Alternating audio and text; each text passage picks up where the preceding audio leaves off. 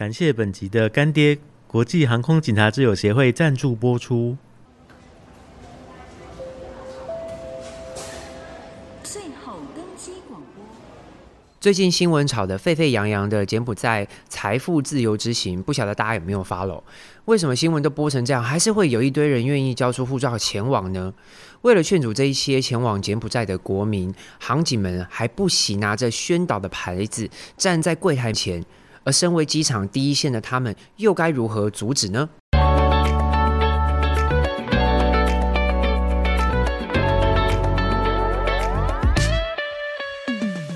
大家好，欢迎收听机场超音波，我是 Tommy。呃，今天非常高兴邀请到守护国门第一线安全的航空警察来带我们了解如何把关机场安全和最近在话题上阻止民众前往柬埔寨的这个热门议题哈。让我们欢迎今天的来宾，航空警察大队长，我们的蒋淑君大队长，欢迎淑君。机场超音波的听众大家好，Tommy 你好，嗨，淑君大队长你好哦，哎，很兴奋哎，我真的是第一次可以跟航空警察局的。呃，大队长聊到天，我自己觉得非常的兴奋哦。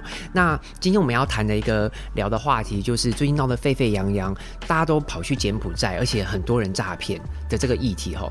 但我想要今天聊这个题目之前，先想要了解一下，通常我们航空警察局大概都在做些什么东西，跟一般警察啦哈又有什么不一样嘞？我们航空警察局最主要的工作就是有关于航空保安的工作。嗯嗯、那这个部分呢，我们因为是刑警大队，所以我们在在嗯，航空警察局里面，这就是以查缉毒品是最重要一个工作。嗯、我们就是等于是在边境把关毒品，嗯嗯，让毒品不要进来国内，弃毒于关口这部分是我们现在主轴的工作。嗯，那另外呢，就是说呃，航空保安的工作也是我们等于说这是我们两大的重点。嗯，哎、欸，其实你看哦，毒品跟航空保安其实都跟我们现在的人民都息息相关的。是、欸，那大局长可不可以跟我们聊一下，就是你有没有什么印象比较深刻的案子？曾经你在办过跟毒品有关的时候，那我分享两个案子哈。嗯、那有一个案子呢，是我们跟那个呃海关在台北关这边一样，也是在机场这边的单位，我们一起来破获一个什么样案子呢？他是哈用佛像，就小小的佛像，他、嗯、不是把毒品藏在佛像里面，他、嗯、是用小小的佛像，然后在那个箱子里面隔了八个空间，把海洛因砖放在这个八个空间里面。嗯他可能是想说有佛像的保佑，走私比较能够成功。嗯、哦，那我们就破获了这个案件哦。嗯、那藏了二十二块的那个海洛因砖。哇，那那这个部分来讲呢，算是很特殊的一个案件。嗯，好、哦。嗯、那另外呢，就是在大概今年六月份警察节的时候，也有让大家知道说，航警局的安检同仁跟海关的移检同仁哦，他们看 X 光的时候，他们一起看到看到什么？嗯，他们看到四个旅客，四个旅客啊。哦拉着一人拉两个行李箱，不就八个行李箱？对，八个行李箱打开，满满的大麻哦，这么明目张胆，总共一百三十七公斤，哇塞！这是大概是在机场有史以来第一次旅客携带毒品进来最多的一个数量。哇，这个市值应该超过上千万吧？哇，天哪，不止啊！对啊，真的很厉害耶！要如何去就是你知道马上看得出来找到这些人到底哪里怪异？这个真的是。经验跟专业，没错，他们是从 X 光看到嘛。那这个旅客他们把毒品带进来国内这个部分，那后面有没有什么集团在控制？对，有没有帮派在控制？这都是我们身为警方查缉的一个重点，我们要厘清，我们避免说这个有一个很重要的一个影响力在我们国内的话，那是不得了。所以我们也花了很长的时间，把整个集团做了完整的分析。结果后来我们发现说，原来他是从美国跟加拿大这边，他是越南的一个犯罪集团，他透过在台湾越籍的外配这边。好，做一个连接，哇做一个集团式。那、嗯、我们连上手金流这边全部都把它查起到案。嗯，所以这个部分的话，也跟大家做一个分享。觉得真的是跟我以为想象的航警做的工作，其实不太一样哎、欸。我以为航警其实就是在那边就帮他检查一下安全啊、安检。其实做的东西跟事情真的比我想象还要多更多、欸。没错没错。尤其是毒品，我觉得这个真的是害人不浅。我真的是奉劝大家，真的是不要碰毒品，对不对？是。这个毒品真的是碰下去不得了，对你真的是抽不了身。生。没错、哦。那除了毒品之外呢？刚刚那个大队长也有聊到，就是其实那个航空保安，就航站空间的安全、环境的安全，是不是也是你们要要做的工作之一？是，没错，这个也是我们一个非常重点的一个工作。那我举最近我们有一个案件哈，就是说有民众。到航空公司去留言说他要炸掉机场，要炸掉机场。对，那这个部分呢？谁那么无聊，干嘛要炸机场？对，但是这个部分呢，我们一定是最高规格来看待，因为这个机场的安全是非常非常重要的。对，所以我们这个也会成立专案来处理。所以，我们这个部分呢，在二十四小时之内，我们就把这个留言的这个民众把他查缉到案。到底谁那边放假消息、乱恐吓？万一真的是炸弹在机场，不得了哎、欸！没错，没错，所有的人，国内外，这个国家的门面。这样被炸掉，或是被恐吓，真的不应该。对，所以我们碰到这种案件的时候，哈、嗯，我们航警局的刑警大队一定是就是第一时间，我们就开始成立专案来做一个相对的一个查缉的工作。了解，其实你看呢，我们刚刚这样简单的聊天，航警其实做的事情真的比我们想象的多更多，对不对？那柬埔寨诈骗的这个案件，其实。现在有很多的人哈，就是因为呃各自环境的因素的影响被骗出国嘛。但是在这一块，其实呃最近有个新闻没有看到，我们的航警局为了要去拦阻这些可能被骗出国的民众，哎，不惜在机场拿着牌子去指引他们，或者是拦阻他们，你不要去，你们可能被骗。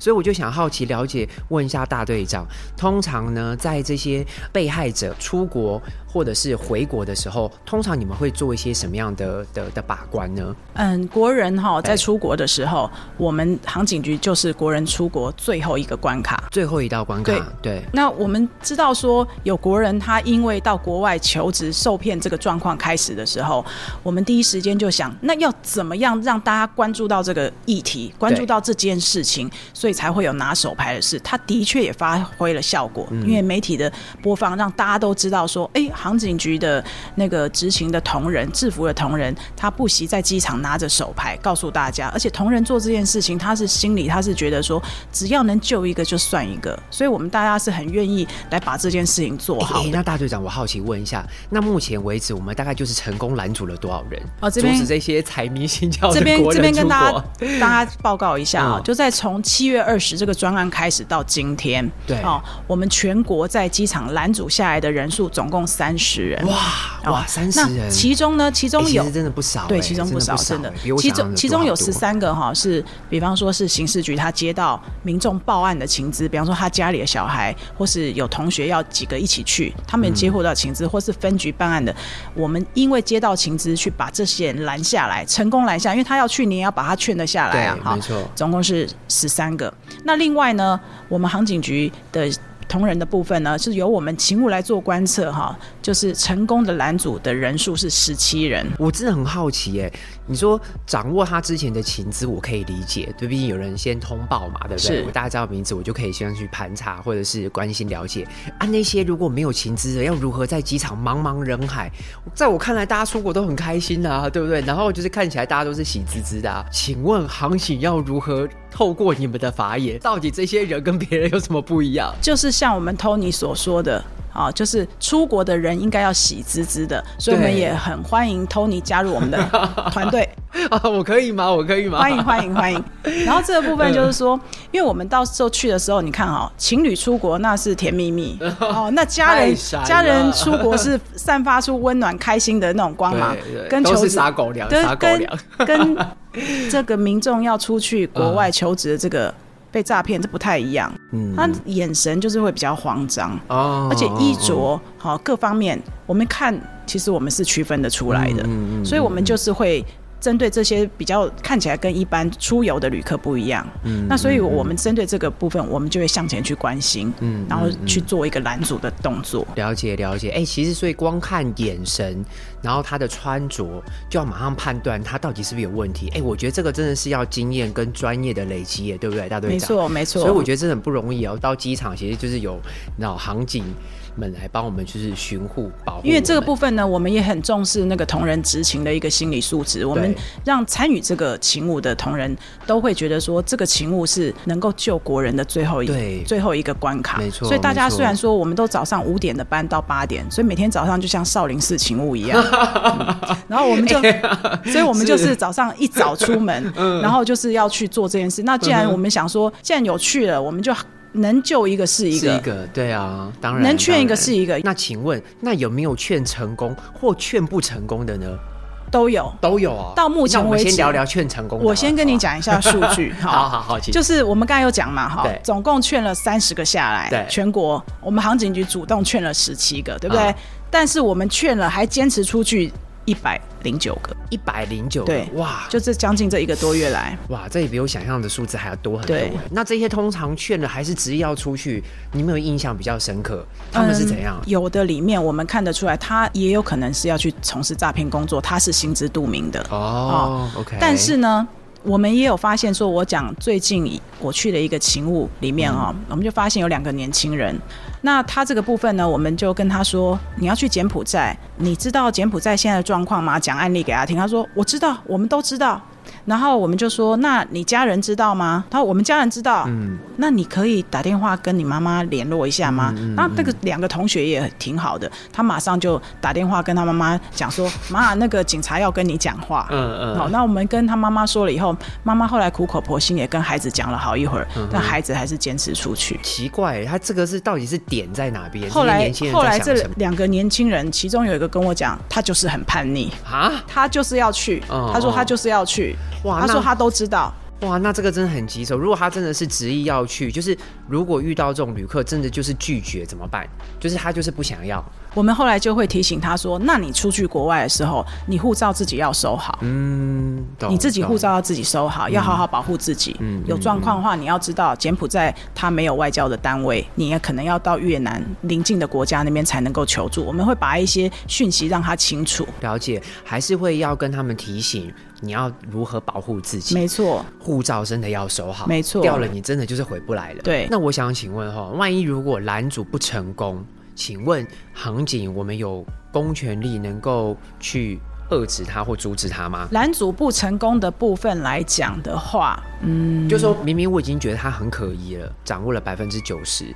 我觉得他真的应该去，就是被诈骗。我们这边能做的就是说，哈，我们就赶快联系他家人，了解。就是说，比方说，当然是也是他同意，比方说他愿意。联系家里面，我们赶快跟他家人讲一讲，就大家一起把这件事情一起跟他说清楚嘛。就是我们可以说，那没关系，你去，但是要家人放心啊，好，让大家的力量一起来做。那因为毕竟说他这个出境还是有他的自由，了解。我们还是也是要尊重他的一个，也就是说决定。我觉得我为什么会特别提这个问题，是因为我觉得大家不要以为好像今天拦阻这件事情的责任是在我们航警身上，其实不是的。我们航警的帮大家做，其实就是。尽力的提醒，最后的决定权其实都还是在你身上。不过我们有做一个防护的机制，这边可以跟大家分享一下。因为我有发现说，哎，今天我们拦下这个。他不是昨天才被拦下吗？为什么他今天又要出去？嗯嗯嗯。所以我们发现说，有的人他被拦下，因为他意志力真的比较薄弱，他知道说可能被骗，但他回家以后又接到那个人口翻译集团诈骗集团的电话，要跟他洗脑。对，你怎么没有去呢？我机票都给你买好了，你来啊？什么？你不要被警察那个？其实来这边真的，你放心什么？他第二天又来，或隔几天又来。后来我们针对这个，我们有做一个防堵，因为他已经是确定的，嗯、所以我们就有做一个防堵，就是说你只要被我们拦下来，你下次要再出去，都还是会去再把你劝一次回来。了解了解，对对，我们是有做这样的一个一个防护的一个拦阻的机制，就是一个更积极的一个防护的一个措施。对，那这种不成功的案例哈，叛逆的小孩，我们不要再讨论了，有没有那种成功的啦？就是那十七个里面以后有没有就是令大队长印象深刻的？我自己哈去督导了勤务的时候，我刚好看到就是同仁在拦阻一对情侣，一对情侣。对，然后呢，我还发现哎、欸，他们好像就是说，好像还劝不下来，我就过去看看。我说，你们知道说你们去柬埔寨，你们会分开来耶？他们两个都一起去吗？他们一起去的、啊，一起一起手牵手，就是他们一起去，他们是情侣一起去嘛。OK. 但是呢，因为他们看起来就是。潜在的被害人，呃，是百分之在百分之九十的，是是，对，那个有我们研判的一个一个依据了哈，就是从他的那个整个神色、服装哈，他跟他的整个状况看起来就不太对劲，那所以我就说，你知不知道你们去柬埔寨你们会分开？你们两个是不会在一起的哎，然后他们就不讲话。我就问那个男生，我说你是他男朋友，那你知不知道你女朋友去那边，他万一要是被欺负，你会不会很难过？所以这些小朋友们。听到这边的时候的反应是，然后后来那个男生就说没关系啊，看他很尊重女朋友。嗯，然后那女女生我就说，你知道你去会跟他分开吗？他也保护不了你。嗯，然后大概用这样的方式以后，后来两个大概意志就比较松动了啦，就没有那么执意要去了。嗯，对。然后后来我们也可能跟跟他们好好的称赞了一下，就说你这样做是是对的，因为这样子你才是真正保护你自己，保护彼此啦。如果说真的一起去了，两个又分开，而且还有。女孩子，因为大大概这次出境求职的这个受害人都是以男生为主。嗯、如果你是女性去的话，嗯、我认为她的危险度是更高的。更高的，对，嗯、所以我也很高兴说，就是。在勤务中，这一对情侣他有顺利被我们拦阻下来，嗯、也跟大家做一个分享。听起来，大队长你们其实也是站在很关心的角度。你真的去那边，你真的可以去保护，或是你身边重要的人吗？用这个角度去切。其实我们大家用一个想法来想嘛，刺激他们去思考，也是将心比心嘛，对不对？今天去大家都是都是好意嘛，没有大家去想要赚钱嘛，想改善自己生活嘛，嗯、想。那个让父母亲好嘛，或是想让自己男朋友女朋友过得好嘛？可是你去是把自己搞得更糟糕啊！我们就是要让他们知道这个状况。了解。对，针对这个柬埔寨这个求职。这个东南亚求职，这个被诈骗、人口贩运的这个部分的潜在的这些被害人，我们还是希望他一定要想清楚，了解，不然这条路真的是不归路，真的不归，你去了就回不来了，对，很难回来，非常难回来。嗯、其实我们这成功劝阻的这个部分呢，是非常感谢我们航警局的那个刑警大队跟保安大队同仁共同，因为有时候就是说，我们一发现不对的时候哦。大家是合理的，会一起去注意，因为他有时候他们来，他还会有人送他们来，你说、嗯、还会有同同行的，这个送他们来的，其实你们关注一下那个那个，就是我们警方在破案新闻有专门在这个也是属于应该是人蛇集团的一个部分，这边都已经有做破获了，了解，了解，对对对，了解。然后这个部分呢，会让他们产生很大的压力，嗯，那所以我们我们就会观察说，哎，这个看起来他很担心，就这个状况哈，先就是让他比较安心，然后好好跟他讲，然后。把他留下来，但是我们也曾经有发现说，两个同学一起去，一个坚持就是要去排队，就是已经要入，就是要出境了。另外一个已经被我们讲以后，他他害怕，他不想去，但是他非常担心，就是送他来的人。所以现在目前这个专门来监控这个部分，也成为我们警方锁定一个重点，因为他就是人口贩运一个很重要要查起的一对象。等于就是送他来的那些也是共伙啦，应该也是，应该也是，对不对？对，压着他们送送上飞机。可是听起来，如果被你们抓到，那些送行的那些人，可能他们也会很紧张。没错，都是要接接受法律的一些相关的制裁。嗯。对啊，所以这个真的要靠经验，对不对？是，然后来看他们到底哪里对或不对。这个是我们就是出出国前他。他们出去前，我们做的最后一个防护跟把关嘛。那回来呢？有些受害者真的被救了，被回回来了。那回到国内的时候，通常在机场，你们会不会协助做一些什么样的事情呢？其实，在那个就是说，国人他就是被骗嘛，能够回来这部分呢，能够成功回来这个部分，我们先不考虑说是家属付的赎金还是什么，他们能够回来，第一个接触的。单位就是我们航警局。哦，了解了解。那回来时候，那像比方说他的到底谁帮他报的案件呢？他可能是在屏东的嘛，嗯，他住屏东嘛，好，嗯，有的是在北部嘛。他其实来自全国四面八方，或是他有的是刑事局侦办的案件。对，对。那第一时间来讲，我们能够协助什么？我们协助他。第一个，他提供他被害的一些相关过程吗？讲一下他到底是如何可怜，在那边受到不是人的对待，被害的相关的一些事实啊，跟一些资讯。对于他原本在受理报案的一些单位，他们都是专案在侦办，大家。全国的警方都非常认真的在投入，是刑事局有刑事局大型的专案，地方有他们地方，他各自都有专案在处理。是，那他是不是很希望说，他救援回来的被害人能够给他第一手的资料？是不是他这个专案里面还有其他相对应的被害人，他可以赶快去救？嗯、或者是了解了解，有没有其他，就是在他们这个县市，就是在他这个辖区里面有其他人蛇集团还持续在骗人？他是不是可以？第一时间去抓他。嗯，我们就是掌握这个时效，把这个相关的情资能够赶快提供给这些侦办的单位。我们了解，对，了解。哎、欸，我觉得还蛮不容易耶，因为我觉得我以为就是回来就是问问他的。被害的过害的经验嘛，哈，做做比喻，其实不是哎、欸，感觉上其实是更积极，掌握情资，该要给国内的哪些单位，我可以更预积极的去做一些预防，甚至是打击。对，对，我们现在反过来讲嘛，就是说，我们都晓得说，现在是疫情期间，那我们国内的防疫也是做得很好，嗯、那所以他回来，依据我们国内的一个防疫的规定，他是不是就要去隔离？对，哦，如果我们没有掌握第一时间去问好。他不就进去隔离了吗？嗯，等他隔离出来，那个时效都过了，对，这样你就明白了。对对对，这就是跑了，楼都空了，这就是哪里抓大家，这大家都可以理解，就是所以 我们。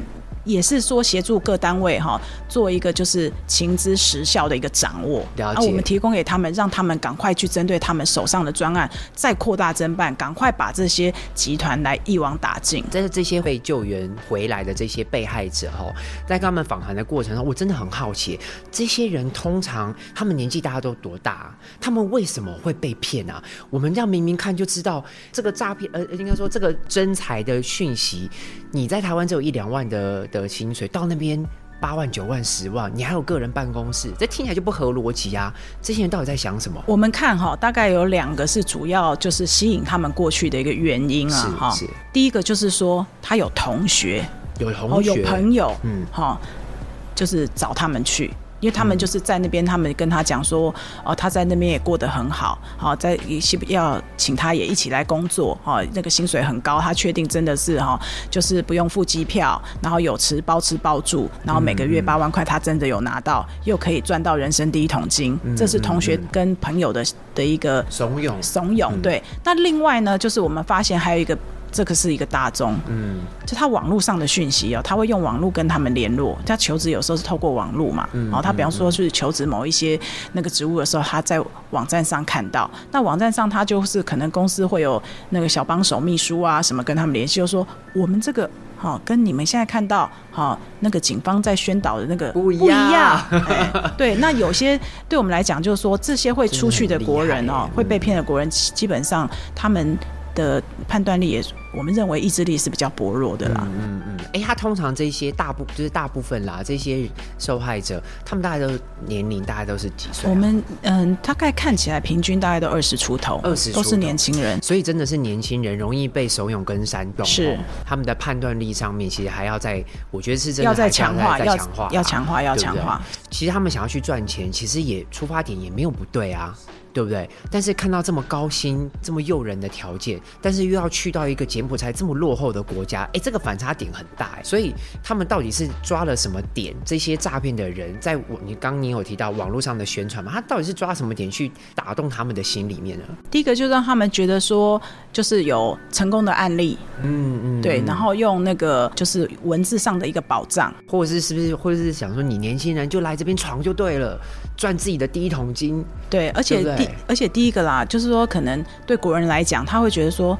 我机票钱也都不用出，我怕什么？嗯，而且大家会想说，应该不可能吧？因为我们台湾的治安很好，大家有的在台湾治安很好的环境下生活久了，大家没有想到说，可能其他国家不一定像我们台湾治安这么好。对，所以他们可能没有想到说，怎么可能出去回不来？在台湾不可能发生的事，但是在国外真的有可能。嗯嗯，对。嗯嗯哎、欸，我觉得这一点真的是也要提醒我们的现在的听众朋友们，就是年轻人想要去赚钱，我觉得出发点没有错，可是真的要像大队长说的，多一些些的判断，没错，对不对？因为台湾的环境真的很安全，国外真的很多的诈骗，对不对？或者是一些骗人的手法，真的是你可能想象都想象不到的。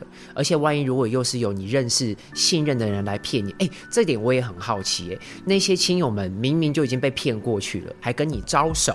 对不对？叫你来，这些人到底心态是怎么样？为什么要骗自己身边的人嘞？就我们这样子从旁边这样了解了哈，应该是说，有的国人他到国外去，才发现说，原来这些诈骗集团要他们从事诈骗的工作。哦，你说意思是说，飞到那边去的时候才知道，哦，原来我要做诈骗的工作。对，那其实国人他的法治概念概念他是有的，嗯嗯，嗯，他不想要做违法的事，嗯，这是有。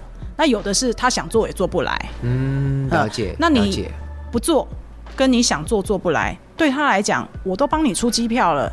你没有帮我做工作，所以他就进入下一个阶段，他就开始把他拘禁起来，嗯，然后就开始做凌虐的一些工作。嗯、我们就看到有一些殴打的一些，嗯、就是关起来啊，凌虐啊，对对，国人受害的一个情形，逼他就范啊，对，不对？然后这部分呢，他就会说，那不然你请家人付赎金，嗯，好，那有的又知道家里也环境不好，嗯，好，那有的说，那不然你就找哎，那更多的人过来，赎金会含到多少？这个我们就比较在那个，因为这都是属于家属的部分。了解，对，了解。那就是说，那有的就是说，好，家属没有办法，他就说，那不然你就多找一些人过来，嗯、就类似一个抓交替的一个概念。哇，等于是说，他到那边知道自己要做诈骗了，然后发现我自己也没赎金回来，好吧，那我只好乖乖就范。对不对？明明知道这个是不对的，那我还是要这样做。哎，我觉得听起来其实也是蛮蛮悲哀的，对，是一个蛮难过的。对，没错，没错，对不对？对，如果因为其实有的国人他去，他真的是不愿意。嗯，就算说他在台湾他没有赚很多钱，有的人他就是坚持他不愿意做这样工作，而遭受到宁愿，也是有这样子的比例。了解，对，了解。那但是如果真正的是去从事这样子的工作的，做不来的也很多，都后来还是遭受到虐待，也是有。嗯、对。那我最后好奇想问说，其实除了柬埔寨之外，其他的国家也有类似这样子的案例吗？这种那种诈骗国人出去，比如说去越南或者是去哪里有吗？嗯，应该是说现在因为这些人口贩运集团知道说我们警方针对柬埔寨这边在关注，所以我们目前也有发现说他们也有做一些移转的动作。对，对，这个就是我。那这是我们这那这是我们这个警方我们这边这些我们检警调这些专案的呃相关的单位会来持续来做。做关注来做阴影，了解了解，所以其实你看哦，不要以为哈，我们现在在关注柬埔寨，所以就是哦，那就不要去柬埔寨就好了。搞不好如果下次换成是泰国或菲律宾或其他地方跟我招手，那我就乖乖去。那我补充一下，嗯、就是说这是指侦办案件，那与预防拦阻的工作来讲，我们现在是针对全部东南亚的班机。东南亚的班机，对，我们我们就是说我们会针对这个部分，我们尽量来做，尽量来提醒国人。了解了解，所以其实你看，好，我们等于是整个航警的。保护的范围不会只局限在柬埔寨的航班，整个东南亚其实你们都会整体关注嘛？对，我们会整体来做一个重点式的关注。所以最后最后，其实今天我们聊了蛮多，其实大主任也分享了很多关于这次柬埔寨诈骗的一些案例哈。无非其实就是想要跟大家聊聊，真的是出手前要多想想了，尤其网络的讯息，年轻人你真的要多多注意。嗯嗯、那最后有没有一些什么样的？应该说，如果我想要去预防身边的朋友，或看到我身边的朋友可能有一些。奇异怪异的行为的时候，我可以如何去做一些提醒，或者是说怎么样能够让这样子的情况在我们身边的朋友那个几率能够降得更低呢？好，那我这边也跟大家讲一下，其实来以年轻人来讲，同才的影响力非常大。是，如果说呃我们年轻人知道说这个是不不可能、不好、不对的，那也请大家发挥各自的影响力，好，让自己的朋友、自己的同学知道说这样不行。如果有发现这状况，把他劝下来。那如果说是那个家人的部分，那这个这个力量，还有或是师长、学校力量，整个社会关注的力量，这个也是很重要。那我想说，现在这个议题已经是全国关注了，但是呢，会不会有人持续受骗？这个部分就要靠大家的意志力。大家必须要知道一下，我们台湾的治安好，不代表。其他国家也会跟我们一样，没错。那在这边，我们这边的警方可以保护大家，但是出了国要能够保护这个力量，就会显得非常的辛苦，而且他要返国出去的非常容易，你要回回来的时候变得非常的艰辛。是，所以那这部分也是让大家知道一下啦，就是说。嗯看起来出出去好境外求职，听起来好像去国外工作领高薪非常棒哦。但是呢，已经这么多案例了，就明明就是根本达不到，而且非常多被骗。那如果你评估自己的工作的条件，好自己的状况，那也不可能不是属于在台湾不是属于这种高薪的族群的话，那你可能就要审慎的再评估一下。你去有可能轻松的出去，你会非常非常困难的回来，而且这个回来的一个过程会非常的难受。所以这边。特别提醒国人一定要好好保护自己。所以就像大队长提醒，同才的力量跟影响真的很大。是，再来真的是要慎慎选。然后要注意这些网络的讯息，没错没错，因为，那种太夸张的，真的是要多问问大家啦，不要就冲动自己下决定。没错，可以多问大家，对，就是说你如果真的要去，你可以多问身边的人，啊，除了问了同学，也可以问问父母亲，然后问问比较信任的师长长辈，哈，那也可以来问问警方，这没有问题。就是说，如果想要去那个工作，你接受到的讯息是这样，我想说，你可以问一下警方的意见，这都是可以给大家来做参考的。对于想要财富自由、想出国打拼。的大家真的还是要慎选啦，呃，不要为了去国外却再也没有回来。今天非常的谢谢我们的呃航警局的蒋大队长哦，那也非常感谢大家收听机场超音波。如果你对机场还有很多的好奇，还有很多的问题，赶快到 Apple Podcast 或艾弗瑞奇在一起 FB 粉丝专页留言给我们哦。如果你有很精彩的机场故事，欢迎留言分享给我们。我们下次见，拜拜，拜拜。